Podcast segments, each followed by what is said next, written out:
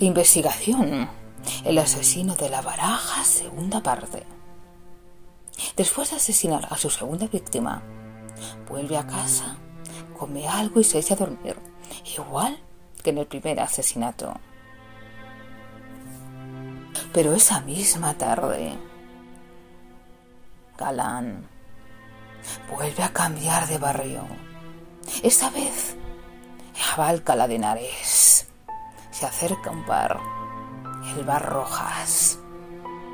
Se acerca, entra y sin mediar palabra mata a Miquel Jiménez Sánchez, que era el hijo de la dueña del bar, y a Juana Dolores Ucles, una vecina que por desgracia había bajado al bar a hablar por teléfono.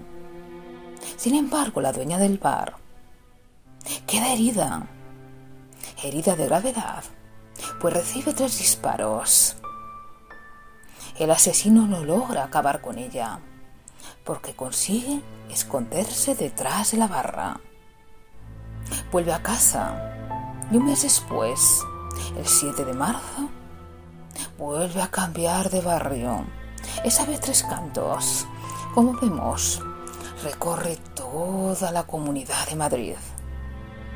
Allí dispara a una pareja sin hablar, porque el dispara nunca habla, nunca interactúa con sus víctimas, pero no consigue matarlos. El hombre resulta herido y tiene que estar ingresado en el Hospital de la Paz. La mujer consigue salvarse porque al asesino se le encasquilla la pistola y sale huyendo. Pero antes de irse, en la escena del homicidio, vuelve a dejar una carta de la baraja española, el 2 de copas, el 18 de marzo. Galán se desplaza esta vez a Argana del Rey a un descampado y dispara un matrimonio rumano. El hombre muere después de dispararle un tiro en la cabeza y la mujer resulta herida. Pero pocos días después, dos días, fallece. Aparecen dos cartas de la baraja española, una por cada víctima. Las preguntas siguen sin resolverse se sigue sin comprender nada. No se sabe nada del asesino. ¿Y por qué deja una carta? ¿Y por qué va de ciudad en ciudad, de barrio en barrio, de la comunidad autónoma de Madrid? ¿Por qué lo hace?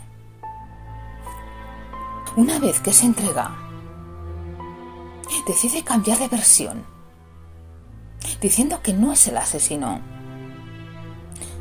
había sido presionado por dos hombres de pelo rapado, unos skin, que lo obligan a inculparse. Pero las pruebas son demasiado evidentes y le señalan a él.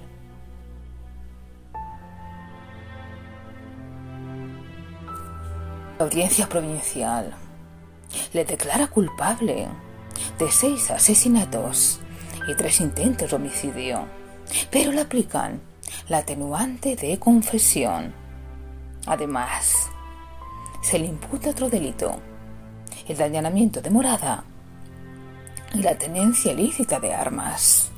Fue condenado a 142 años de cárcel, pero será puesto en libertad en el año 2028.